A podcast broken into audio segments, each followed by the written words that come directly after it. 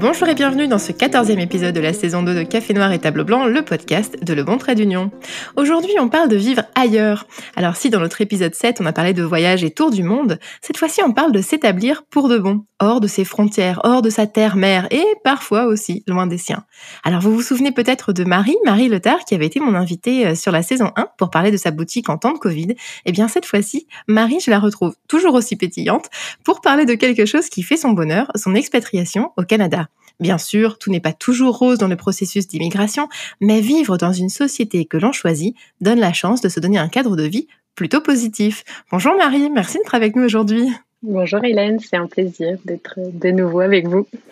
Alors, petit rappel, nos épisodes sont publiés euh, chaque jeudi normalement sur les principales plateformes d'écoute comme Spotify, Apple, Google et sur notre site lebontraitdunion.com. Si vous souhaitez retrouver toutes les références de livres, liens, vidéos dont on va parler, rendez-vous sur notre site.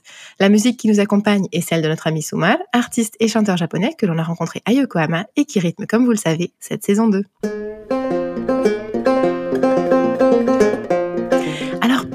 Question, euh, Marie, j'ai envie de dire pour mettre la table. Tu es actuellement à Montréal. Tu es propriétaire de la jolie boutique Bouche B dans le quartier Hochelaga Maisonneuve et depuis peu, tu as acheté un appartement. Oui, oui, je suis tout sur tes médias sociaux, comme tu vois. et tu as passé avec brio ton test de citoyenneté canadienne. Alors, pour remettre un peu euh, un historique à ce contexte, euh, revenir sur ton parcours d'expatrié, est-ce que Montréal, c'était ta destination numéro un ou est-ce qu'il y avait des villes où tu étais allé, où tu étais resté avant et qui auraient pu être des villes d'accueil? Alors, au Canada, ma ville d'accueil, ça a été euh, Gatineau, en Ottawa, donc ville euh, qui voisine avec euh, la capitale d'Ottawa. Et c'était pas du tout. moi, il y avait vraiment pas de plan d'expatriation dans ma vie. C'était pas quelque chose que j'avais planifié ou quoi que ce soit. Ça a été vraiment un enchaînement de, choses dans la vie qui m'a fait arriver ici. Et Montréal, c'est arrivé trois ans plus tard, après mon expatriation en 2010, tout simplement par un, envie de reprendre cette histoire d'expatriation qui finalement n'avait pas été euh, débutée par euh, ma, ma, propre envie euh, ou de la manière dont moi je l'aurais fait, etc. Donc je suis arrivée à Montréal en 2013. Mais sinon, j'ai jamais habité dans un autre pays que la France avant ça. J'avais fait mes études à une heure de chez moi à Nantes. ça restait très très local, on va dire, mes déplacements. Et alors, qu'est-ce qui t'a amené peut-être au, au, Canada J'ai envie de dire dans un premier temps? Et puis finalement, comme tu nous l'expliques, qui en plus t'a donné envie d'y rester, quoi? Oui, alors euh, la raison pour laquelle je suis arrivée, c'est tout simplement en fait pour euh, venir euh, soutenir mon ex-copain que j'avais fortement encouragé à venir faire ses études ici. J'ai raconté l'histoire un million de fois parce que tout le monde me demande mais pourquoi Gatineau? Simplement parce qu'il avait fait, il faisait ses études là-bas pour être un peu plus près du côté anglophone, etc. Et donc, au bout d'une très courte durée sur ses études, il trouvait ça vraiment difficile la distance. Donc, moi, comme je m'épanouissais pas nécessairement en France, je me suis dit, oh tiens, il y a un truc là, le PVT. je vais appliquer pour voir. Et puis, bah, comme à l'époque, on pouvait l'obtenir beaucoup plus facilement, je l'ai obtenu en un mois. Oui, oui, ça existe, euh, ça existait. Et puis, euh, bah voilà, je lui ai dit, bah écoute, je vais venir pour une année et, euh, et te soutenir là-dedans. Et puis, bah moi, ça va peut-être me faire du bien aussi de, de, voir autre chose, quoi. Donc en fait, tu lui as vendu le Canada, tu lui as vendu le rêve d'une expatriation, mais en fait, tu te parles à toi-même. bah pas, pas tant que ça, en fait. Il y a eu plein de petits aléas dans sa vie à lui qui faisaient qu'il connaissait quelqu'un qui avait déjà fait les démarches pour étudier et tout. Donc il y avait un côté rassurant de d'aller dans une université où il connaissait déjà quelqu'un, c'était francophone, mais en même temps, il y avait euh, la proximité avec l'anglais, c'était un autre pays, c'était proche des États-Unis. Enfin, voilà, il y a, il y a 12 ans, euh, ça vendait du rêve, puis c'était vraiment top. Euh, mais c'était pas Montréal, c'était pas le quartier avec tous les Français, etc. Fait que c'était une autre façon d'aborder euh, l'expatriation. Moi, c'était pas de l'expatriation du tout à l'époque. Hein. C'était vraiment je me construis euh, un projet de vie euh, avec lui, euh, on va voir ce que ça donne, etc. Puis pour la petite anecdote aussi, on a mon, ex-copain, donc on, s'est séparés depuis. On a tout le temps senti qu'il y avait quelque chose à faire. C'est-à-dire que quand on avait des amis qui nous annoncèrent, j'ai eu un CDI, j'ai eu, on, on emménageait ensemble, etc., etc. À chaque fois, nous, on était hyper contents pour eux, mais tout le temps, ça revenait de se dire, ouais non nous on n'est pas rendu là il y a quelque chose qui il y a quelque chose qu'on va faire et on savait pas du tout quoi et en fait c'était ça Et les deux, on vit au Canada, on a refait notre vie et, et, voilà, ça a commencé comme ça. Donc en fait, c'est ça, tu sentais que là où tu étais en France, tu pouvais pas nécessairement mettre le doigt sur qu'est-ce qui me manque ou qu'est-ce que je voudrais vivre, mais il y avait ce petit quelque chose, cet appel. Là, tu parlais, bon, bien sûr, il y avait le côté français et de son côté, lui était venu étudier. Est-ce que toi, c'est peut-être ce qui t'a permis d'avoir des repères rapidement parce que bon, il y a, son arrivée à lui, mais il y a aussi toi avec ce PVT que pour être là encore aujourd'hui, tu as donc peut-être euh, renouvelé ou en tout cas travaillé dessus ton, ton, parcours d'immigration. Qu'est-ce qui est venu te rejoindre au Québec où tu te dis bah voilà, ce qui me manquait peut-être en France, je l'ai ici? En fait, euh, quand je suis arrivée, c'est sûr que j'étais euh, dans son cercle à lui. Euh, il était à l'université, donc il avait accès à beaucoup de personnes de notre âge, etc. Moi, c'était pas du tout mon projet d'aller aux études, donc j'étais quand même plus dans son cercle. Et puis à côté de ça, professionnellement, je faisais mes petits boui et tout. Puis je n'avais pas un épanouissement professionnel qui est vraiment top quand j'étais à Gatineau. J'étais encore très euh, dans mes, mes, barrières, mes freins, euh, avec beaucoup, beaucoup, beaucoup de couches bien épaisses de manque de confiance en soi et de je ne sais pas quoi faire de ma vie et je ne sais pas ce qui est possible de faire. Et euh, en fait, je me suis tout simplement laissée teinter de, de la culture d'ici, de, de, de, regarder ce qui se fait, de savoir s'écouter, euh, d'enlever un peu tous les a priori qu'on peut avoir par rapport au regard des gens, etc. Puis vraiment de se détacher de liens euh, hyper... Euh, hyper euh, lourd en fait. Contraignant, ouais. Ouais, c'est ça. Je je sais pas d'où c'est venu en fait de me rendre compte que j'avais tous ces freins là parce que euh, j'ai pas l'impression dans ma famille qu'on nous retenait énormément énormément mais quand même en vieillissant j'ai j'ai compris en fait que oui en France il y a hum, un espèce de regard qui est différent en fait sur euh, la vie de tous, c'est-à-dire que ben, on regarde ce qu'ils font, on juge, on critique, on commente. En fait, on critique pas nécessairement, mais on va commenter, chose que ici j'avais moins l'impression. En fait, le fait d'être euh, dans un nouveau cercle, euh, de plus avoir le côté familial, etc., etc. Malgré que j'ai une famille qui est hyper top là, mais je sais pas, je me suis laissée pousser des ailes un peu par moi-même, quoi. Ouais, c'est ça, c'est-à-dire les, les, croyances limitantes qu'on peut se mettre, c'est aussi souvent l'héritage social de, de, la société, justement de laquelle on vient, de, là où on est, de ce que les gens attendent de nous, de la pression qu'on se met pour ça, et, et parfois littéralement prendre la distance euh, physique, mais, mais aussi du coup euh, mentale, ça fait du bien, quoi. Et là, si je te pose la question, euh, est-ce que Montréal c'est chez toi maintenant? Alors ça, c'est une question, je crois que je me la pose tellement souvent. En fait, je n'ai même pas envie de me dire que euh, j'ai un chez moi, c'est-à-dire que je peux me sentir chez moi quelque part euh, très vite si je suis euh, bien, si je suis bien entourée, si j'arrive à, je sais pas, il suffit d'une petite ambiance, de gens, de, de plein de trucs où j'arrive à me sentir chez moi.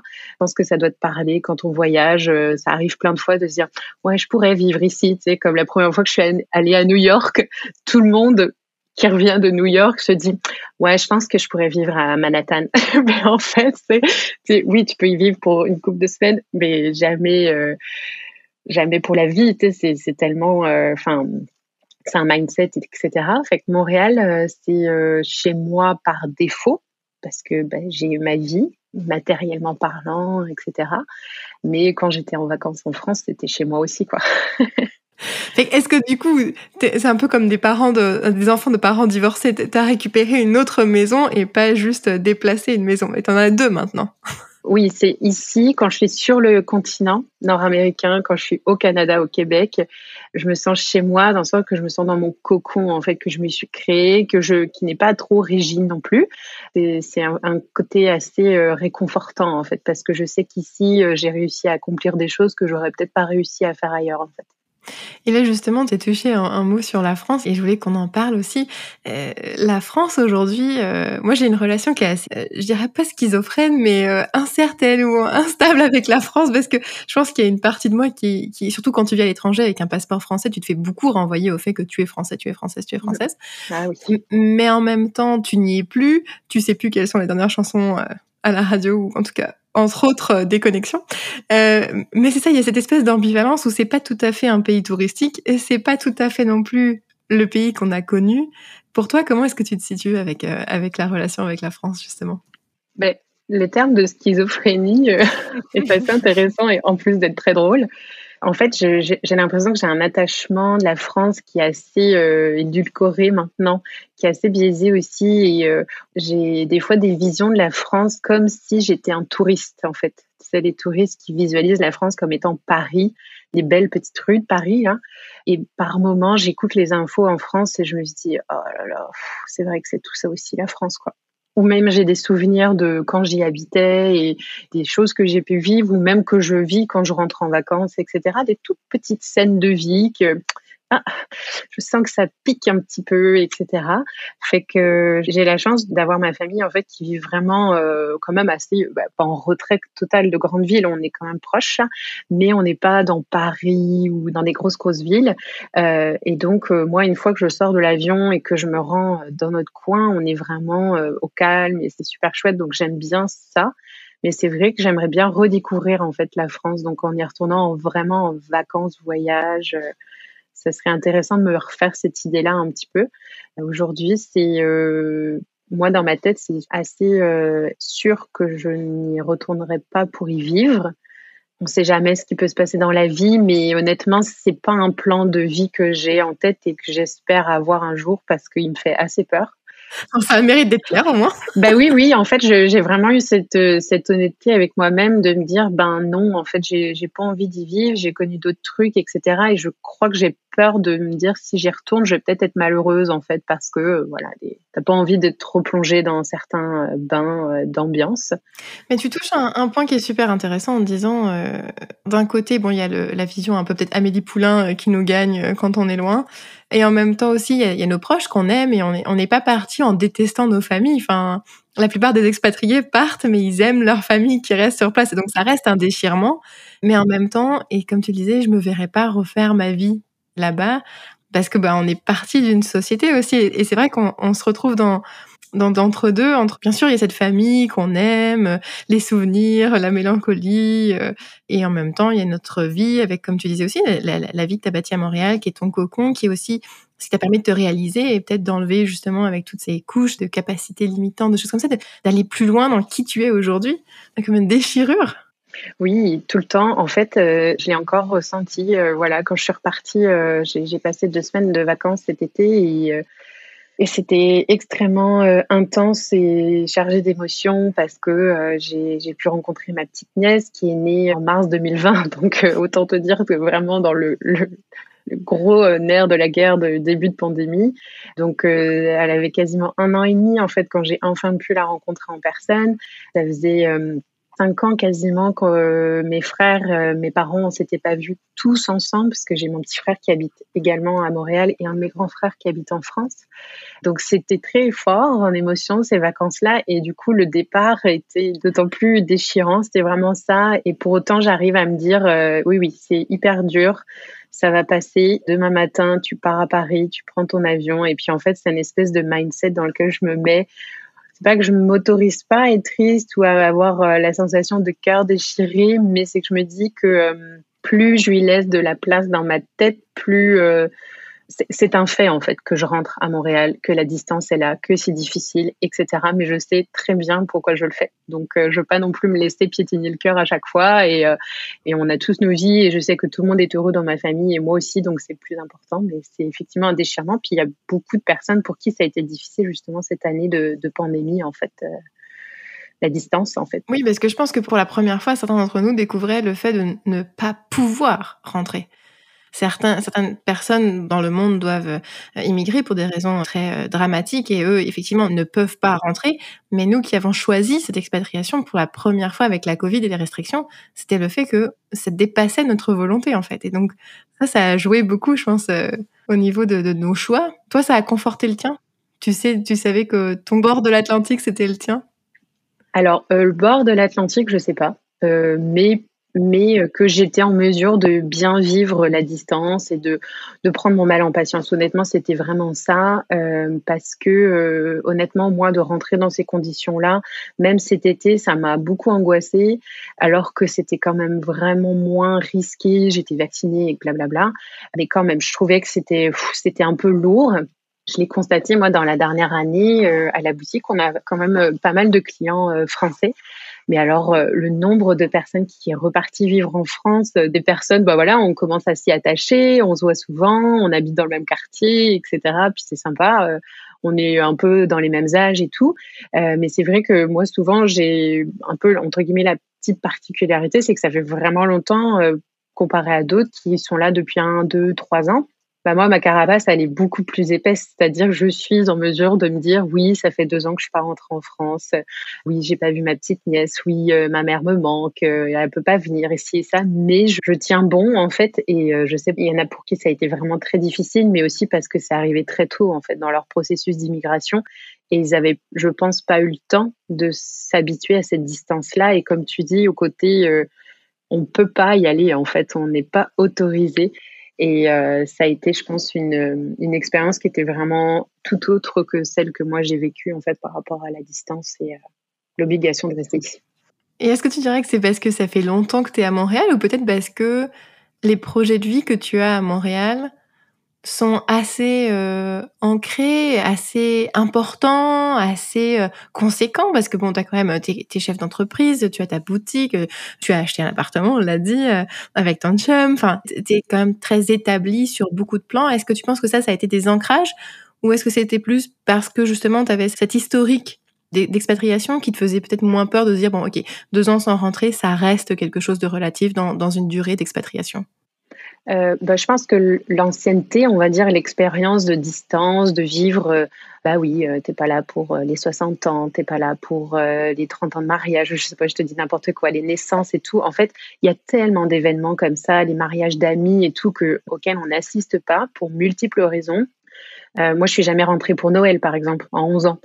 Mais bon, c'est des choses que je vis et je, lesquelles je me suis habituée, et puis ma famille s'est habituée, etc. Maintenant, je pense qu'il y a quelque chose qui fait aussi que je le vis peut-être entre guillemets plus facilement, c'est que mon copain est canadien.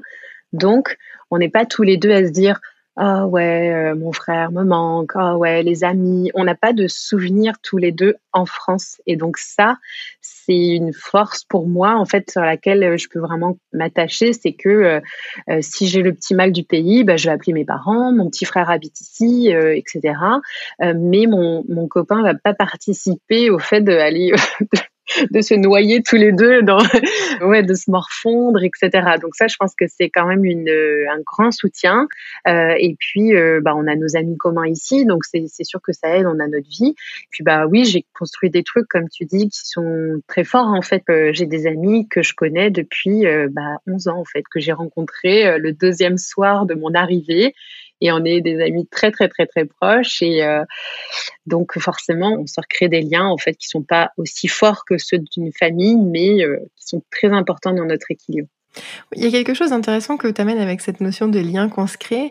Euh, j'ai l'impression quand on est expatrié, parfois on, recrée une micro-société. Alors, parce que ben justement entre expatriés on est libre de tout euh, euh, filet social. On n'a pas de, de, famille ici souvent. Donc on n'a pas d'obligation familiale hein, on, rate les anniversaires mais du coup ça veut dire aussi qu'on n'a pas besoin d'y aller. Et donc ça nous libère beaucoup d'emploi de, du temps. Non mais c'est vrai on va moins voir nos familles puisqu'on peut pas vraiment les voir de toute façon. Et donc ces nouveaux amis deviennent effectivement comme une famille de substitution en quelque sorte. Et souvent on, on se retrouve avec Atome Crochu. Est-ce que toi parmi ses amis expats slash famille, la plupart sont français? La communauté française de, Montréal, euh, c'est là aussi où tu as trouvé une autre maison, une autre euh, famille, justement? Alors, euh, bah oui, de façon très réaliste et transparente, oui, je pense que mon entourage, on va dire, en bon québécois, tissé serré et français, quand même des personnes qui sont là depuis assez longtemps, je te dirais, parce qu'il y a toujours le côté très, euh, ben, s'il vient d'arriver, ça se peut qu'il reparte vite, puis qu'on n'est pas dans les mêmes discussions, on n'est pas dans les mêmes stress. Euh, moi, les visas, les machins, c'est, je j'ai entre guillemets bientôt plus problème et tout. Puis c'est vrai qu'on tombe dans les mêmes discussions des fois. Donc euh, c'est quand même des amitiés de longue date maintenant qui sont effectivement assez françaises, on va dire. Euh, par contre, j'ai des amis qui sont québécois, qui sont aussi des amis de longue date.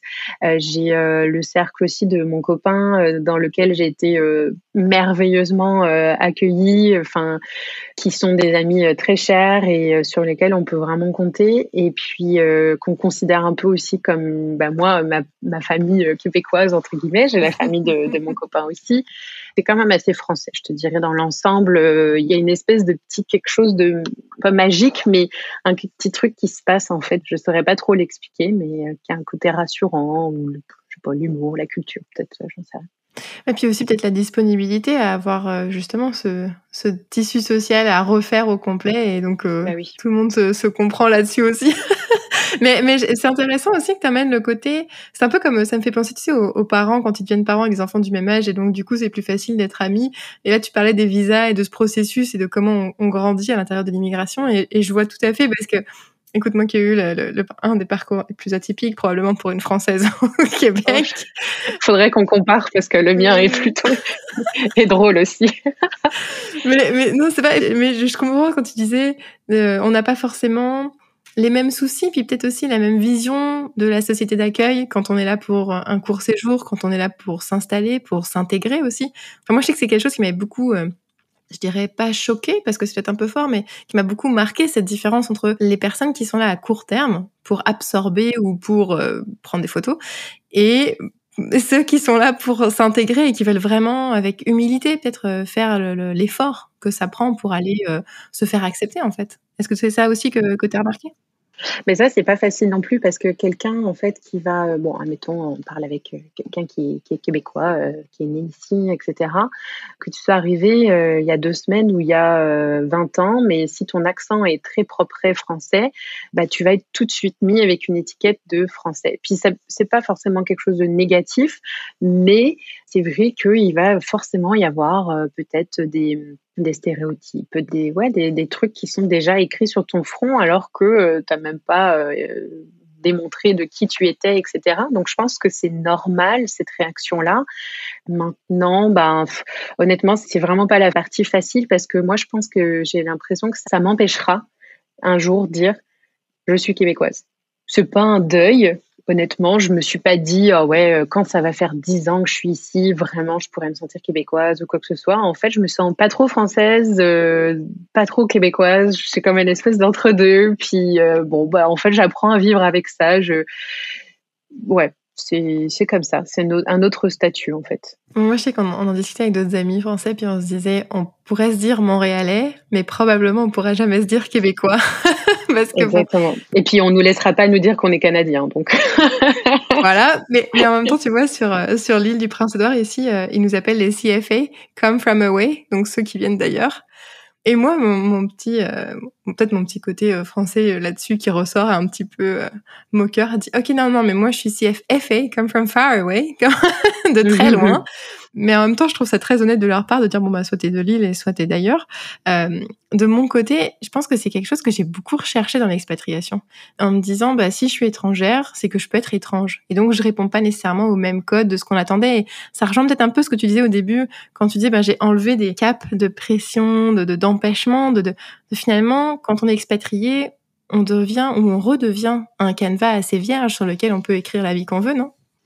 Oui, complètement. Et euh, en fait, c'est vrai que des fois, je repense à. Euh, ça fait un peu euh, mon cliché, mais je repense à la Marie d'avant, etc. Mais à des, à des scènes de vie que j'ai vécues. Et des fois, mais il n'y a pas très longtemps, j'ai justement repensé à ça, en fait, quand j'étais à, à Gatineau, de voir j'ai vu en fait un monsieur qui était propriétaire euh, d'une boutique et il se trouvait qu'il avait, euh, je sais pas comment je suis arrivée à savoir ça de lui, mais euh, il se trouve qu'il avait des problèmes de santé et c'était les mêmes que moi. Et en fait, je me suis dit, waouh, quand j'étais en France, dans ma tête, c'était impossible d'avoir une vie professionnelle épanouie, divertissante, challengeante, etc. parce que j'ai ces problèmes de santé là. Et en fait, ici, euh, il y a cet homme euh, qui a sa business, qui en a plusieurs autres dans la ville, euh, qui marche la tête droite, etc., etc. Et je me dis, mais en fait, je peux faire ce que je veux, je peux être qui je veux, je peux tout reconstruire, je peux tout redéconstruire, etc. Et c'est vrai que des fois, je pense que ma famille, ils peuvent peut-être perdre le rythme un petit peu du quotidien concret, vraiment du day-to-day. day to day Bon, voilà, ils arrivent à suivre à peu près les grandes lignes et tout ça.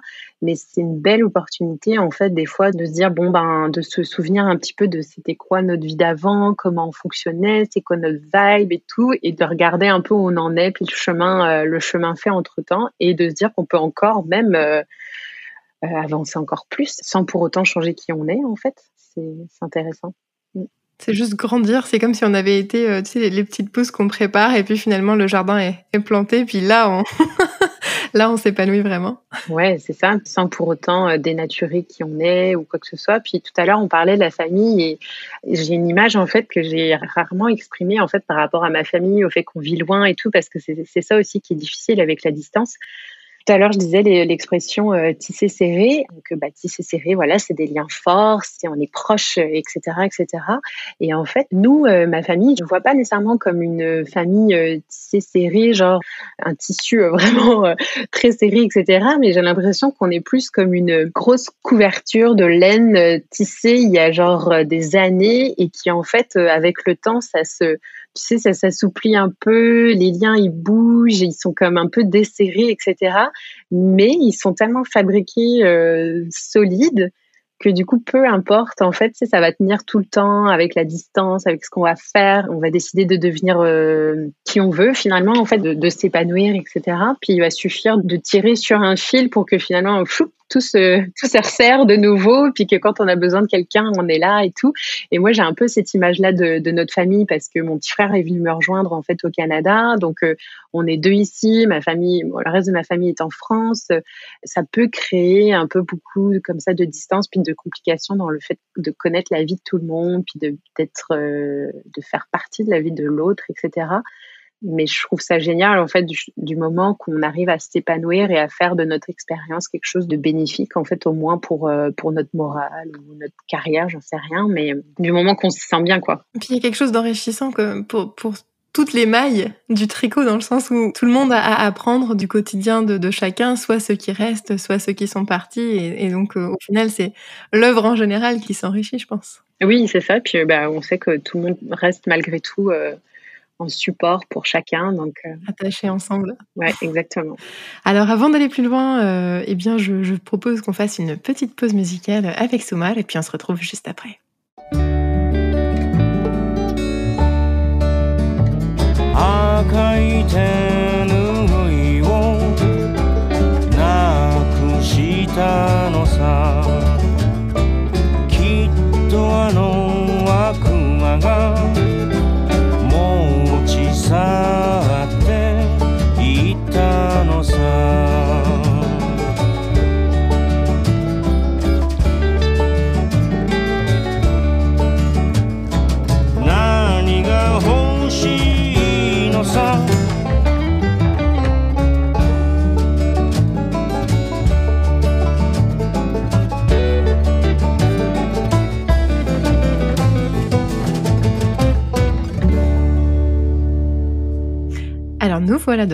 Et euh, pour cette deuxième partie euh, de podcast, euh, Marie, je voulais qu'on parle vraiment du Canada en tant que tel.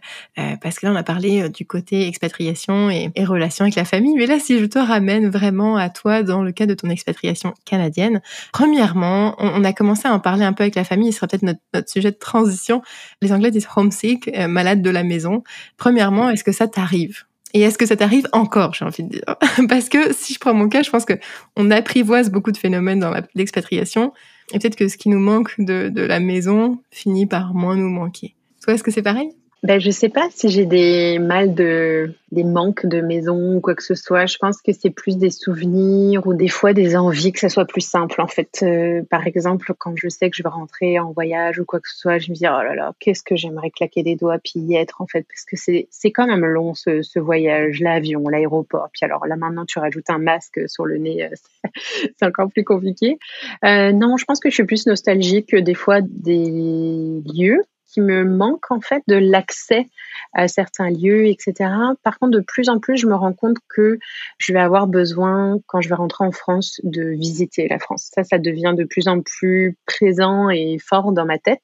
Parce qu'en fait c'est un beau pays et que je vois jamais rien quand j'y rentre et j'ai envie que euh, mon copain puisse venir avec moi et qu'on ne soit pas dans notre petite ville euh, parfois bah voilà c'est pas non plus euh, moi je suis bien parce que je suis dans ma famille mais d'y aller en vacances c'est pas non plus le plus distrayant possible donc je me dis c'est dommage de pas profiter de cette venue là Maintenant, euh, non, je suis pas trop comme ça. Moi, je suis pas trop du genre à me dire, je veux manger exactement la même truc ou genre, tu sais, j'ai pas une liste où mes parents, quand ils viennent, euh, ils arrivent avec une valise et c'est rempli de bouffe, de machin. Je suis pas du tout comme ça, en fait. Ah, là, tu me dis ça et évidemment, moi, j'ai reçu dernièrement un colis avec de la rigorée des chocorèmes.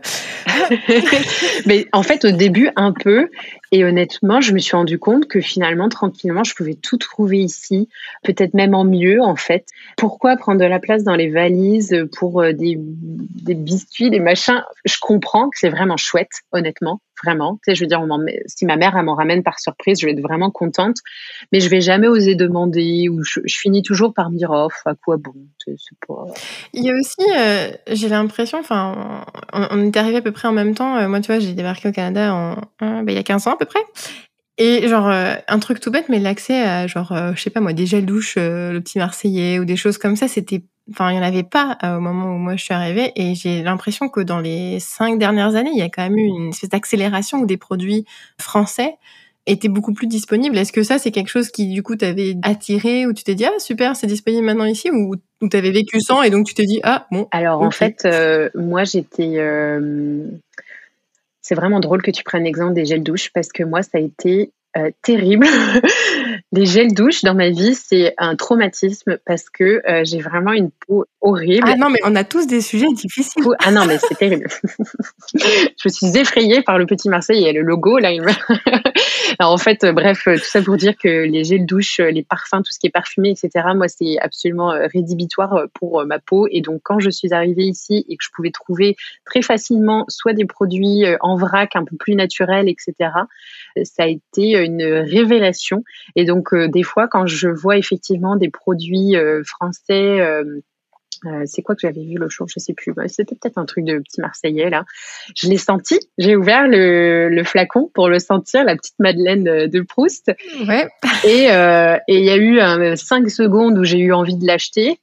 Et puis je me suis dit, non, mais tu t'es pas battu pendant 15 ans à avoir des, problèmes de peau à cause de tous ces produits dégueulasses pour acheter ça. Mais effectivement, on voit beaucoup de produits qui arrivent, euh, qui sont à des prix exorbitants, euh, mais, euh, mais bon, qui font plaisir quand même. Je m'achète mon petit calendrier de l'avant Bonne Maman tous les ans et je, suis contente. c'est ça, et je trouve que c'est quand même intéressant parce que tu parlais de la Madeleine de, Proust et, c'est vrai, hein, moi je me souviens que, en fait, j'ai cité cet exemple de gel douche parce que il y en avait chez ma grand-mère. Et je me souviens, donc la première fois que j'en ai vu sur un rayon ici, j'étais comme, oh, c'est comme chez mamie. et, et, sur le coup, je pense qu'on s'attache à ça, mais en fait, on s'attache juste au souvenir de, ah oui, c'est comme quand j'allais chez mamie et c'était cool. Mais, mais ça veut pas dire qu'on le veut, ni qu'on en a besoin, ni qu'on aime ça. Enfin, et, et, je trouve c'est intéressant comment ça joue sur nos émotions vraiment euh, d'expat. ah oui, non, mais c'est sûr qu'il y a beaucoup de choses que qu'on va chercher, euh, le côté, bah, nostalgique, etc. Mais euh, en fait, finalement, mon copain, il l'a aussi, en fait, euh, quand il va penser à quelque chose que sa mère euh, cuisine ou cuisinait, parce que bon, ils habitent à Gatineau, donc on les voit pas, on va pas manger chez eux tous les dimanches. Hein. Mais lui aussi, il a des nostalgies d'enfants ou des trucs sucrés, de trucs qu'il ne mange plus aujourd'hui, mais ça fait du bien, en fait, ça fait du bien au moral de se rappeler, voilà, des, c'est régressif, en fait, comme on dit maintenant, hein, pour le terme.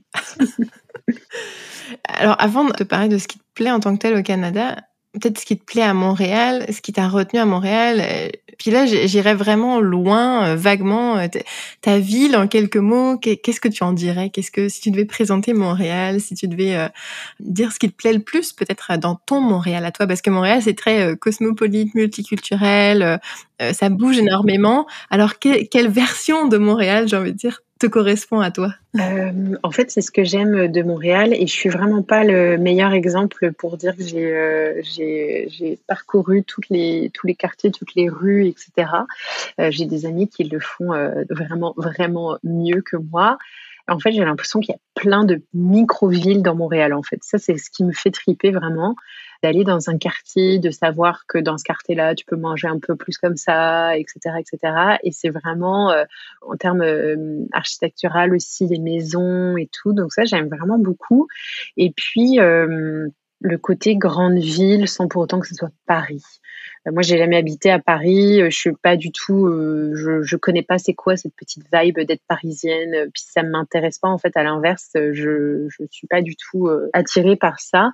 Mais à Montréal, il y a un côté grande ville qui est cool. Et en même temps, moi, je suis dans mon petit Hochelag où j'ai l'impression de me retrouver un peu des fois à Gatineau. c'est très diversifié, j'aime beaucoup ça. Et puis, euh, bah, c'est facile à vivre en fait. C'est loin du côté un peu nord-américain aussi des fois qu'on peut voir dans des plus grosses villes ou en région. Où, euh, ça c'est hyper euh, niché, mais c'est vrai que quand on va aller à Gatineau, etc., on va être confronté à des personnes qui en ont strictement rien à foutre du vrac, strictement rien à foutre du recyclage, etc. Et blablabla.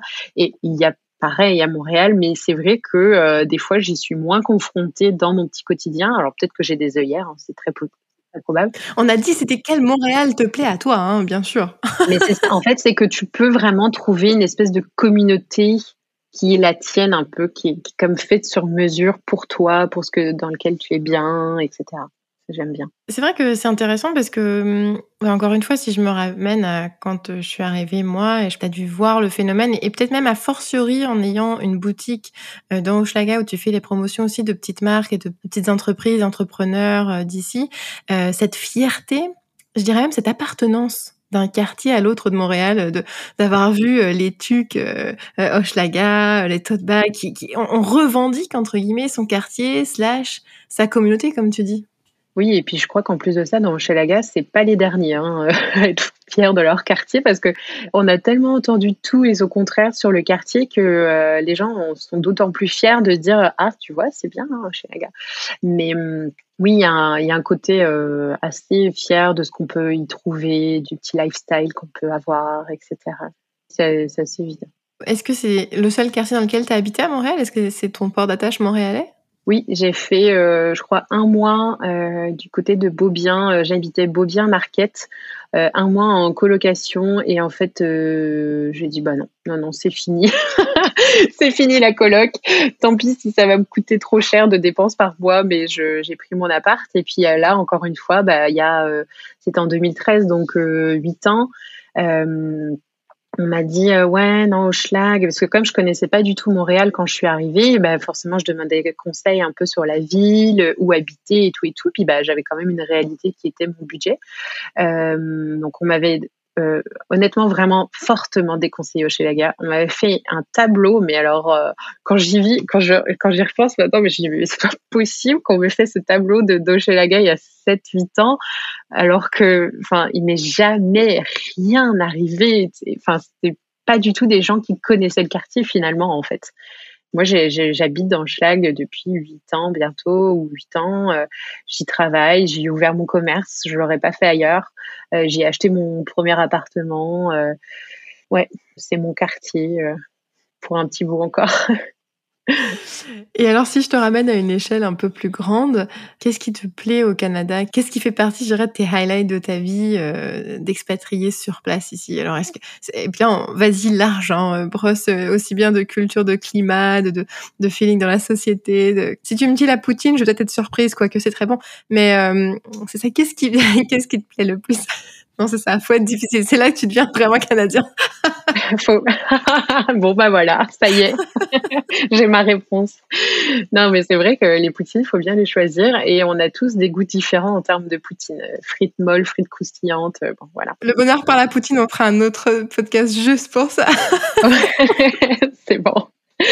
Le Canada en tant que tel, c'est quand même un petit rêve euh, que je ne savais pas que j'avais parce que quand j'étais à l'école, on nous a dit un jour, votre voyage scolaire, vous avez euh, potentiellement la chance d'aller au Canada. Et alors là, une fois que tu dis ça à une classe d'enfants euh, de 14-15 ans, c'est quand même, enfin c'est difficile de le reprendre, tu vois. Et ben c'est ce qui s'est passé.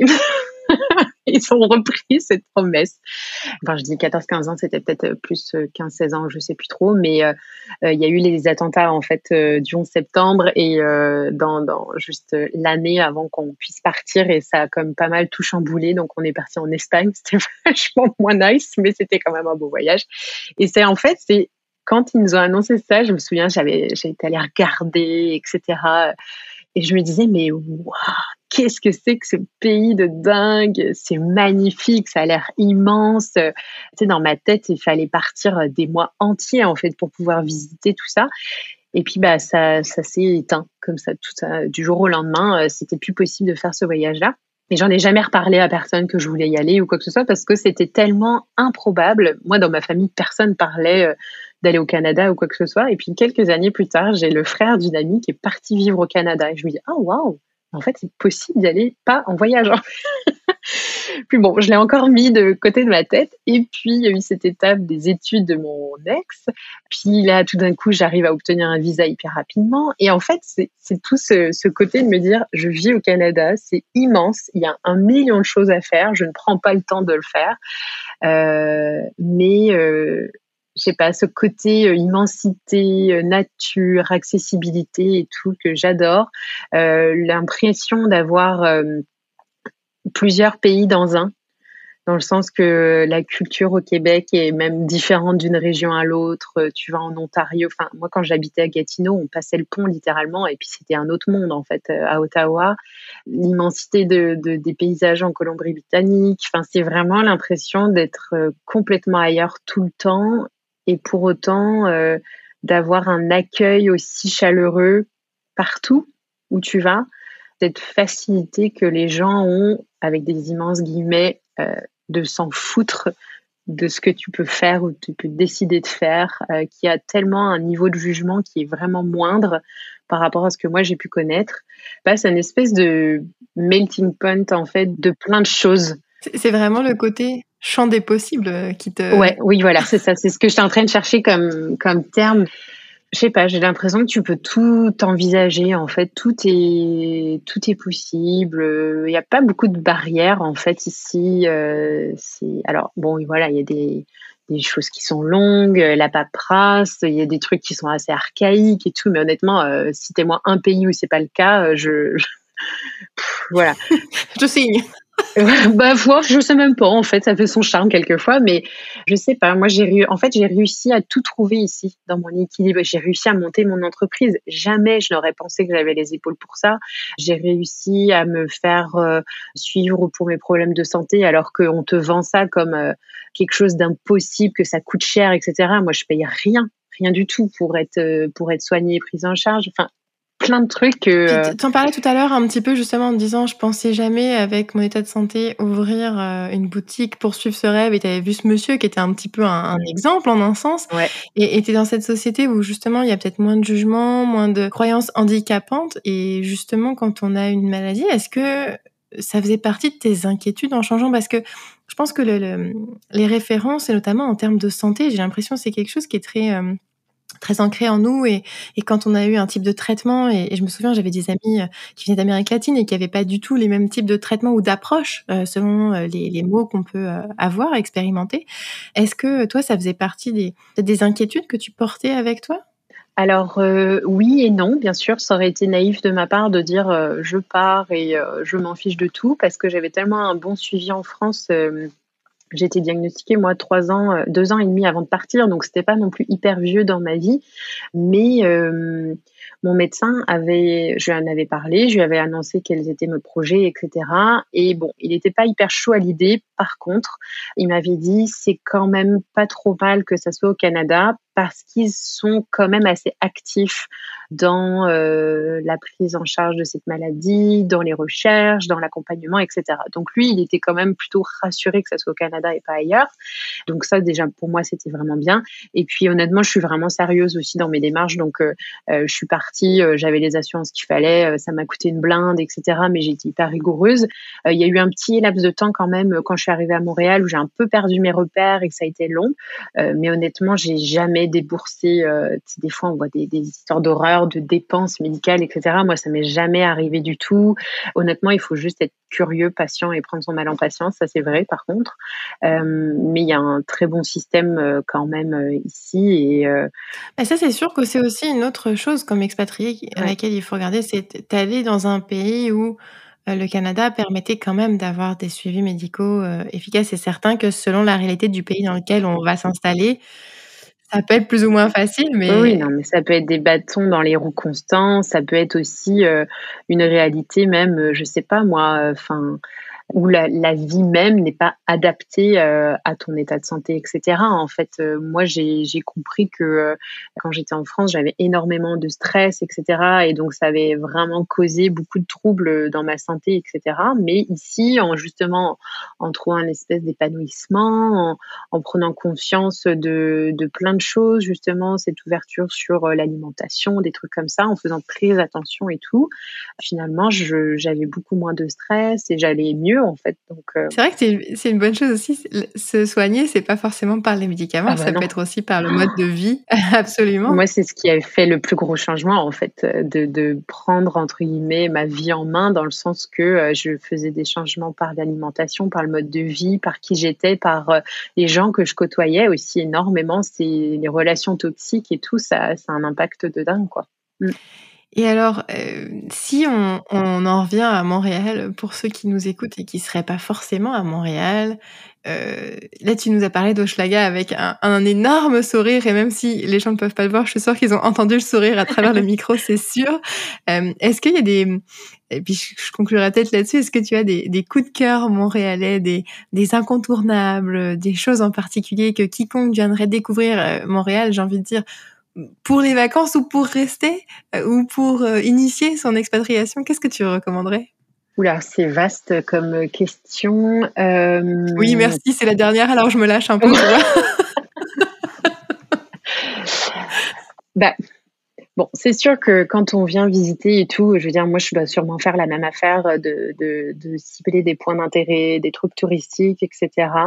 mais d'essayer de peut-être sortir un petit peu des sentiers battus justement pour visiter Montréal, etc. Il y a beaucoup de, de choses qui se mettent en place pour le visiter d'une autre manière que de avec sa liste de points d'intérêt de visiter parce que je trouve que en fait Montréal, oui, c'est une belle ville et il y a des points d'intérêt, etc. Mais en fait, elle est encore plus jolie dans le quotidien en fait des Montréalais.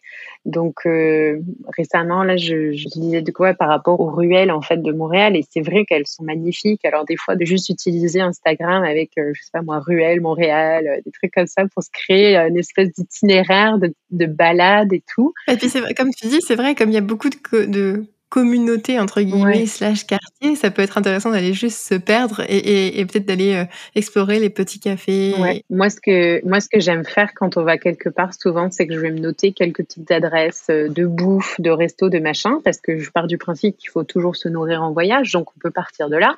On sent l'épicurienne en toi. oh, pas tant, mais euh, bon, bah c'est, je suis pas la dernière à table, ça c'est sûr. Et euh, en fait, de demander souvent, c'est ce que j'aime bien faire aussi, demander aux gens qui sont, euh, qui travaillent euh, dedans, dans les restos, dans les cafés, ou même qui, ont l'air d'y déjeuner tous les jours ou quoi que ce soit, parce que eux, ils ont une vision différente en fait de l'endroit où on est. ils ont des connaissances aussi différentes. Ils vont dire ah mais c'est génial, vous tombez en plein dans le festival de machin truc qui a lieu juste deux rues à côté, et tu n'aurais peut-être jamais découvert ça dans ton cartoville. Donc c'est top de parler en fait avec les gens. Nous, on a des clients qui viennent à la boutique parce qu'ils sont venus genre chez leur fils ou chez leur fille qui habite dans chez Laga et qui leur dit ah allez chez Bouche B, il y a des petits trucs machin.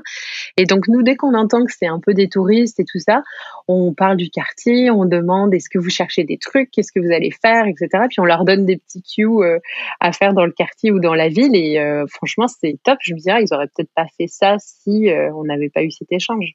Bon, bah merci beaucoup Marie. Euh, donc Marie Letard, euh, propriétaire de la boutique Bouche Bée. Alors merci de nous avoir embarqués dans tes valises, ou plutôt, devrais-je dire, dans tes cartons, hein, puisque c'est ça aussi l'expatriation. C'est plus juste voyager, mais au moins pour un instant se poser. Donc bah merci beaucoup Marie. Merci beaucoup Hélène. Alors à tous les expats, les impats, hein, ces expats rentrés au pays, à toutes nos familles qui sont encore sur notre terre natale, je vous salue et je nous rappelle cette chance que nous avons de pouvoir voyager, traverser des frontières, pleurer un peu aussi parfois à l'aéroport et se retrouver, bref, pouvoir partir et revenir. Bien sûr, la Covid, et on en a parlé avec Marie, la Covid a défait des plans de voyage, des espoirs de retrouvailles, mais c'est plus partie remise que adios amigos, see you never. Et la raison pour laquelle je voulais conclure là-dessus, sur ce rappel de privilège, ce n'est pas parce que l'immigration c'est facile. Non, quel que soit son passeport, c'est long, ça draine, ça coûte de l'argent. Mais je le dis tout en ayant conscience que mon passeport d'origine, à savoir le passeport français, m'ouvre bien des frontières et des douanes et que nombreux et nombreux dans le monde sont celles qui ne peuvent voyager si aisément pour le tourisme, les études, une vie meilleure ou tout simplement une vie en fait, pour ne nommer que l'Afghanistan en ce moment. Alors quand on a cette chance, profitons-en, saisissons-la si tel est notre choix, et après ça, roulez jeunesse, vieillesse, roulez qui vous voudrez, mais surtout roulez personne dans la farine. Et puis vivez, bon sang, où que vous soyez, vivez. Envie de nous faire connaître votre opinion sur le sujet du jour, de nous en suggérer un, de nous faire découvrir d'autres ressources ou de nous poser des questions Écrivez-moi à hélène at lebontraitdunion.com. Je vous rappelle que toutes nos notes de podcast sont disponibles sur notre site, rubrique podcast. La musique qui nous accompagne est celle de Soumar. De mon côté, je vous donne rendez-vous prochainement pour le 15e épisode de Café Noir et Tableau Blanc sur Spotify, Apple ou le site lebontraitdunion.com. À très bientôt et prenez soin de vous.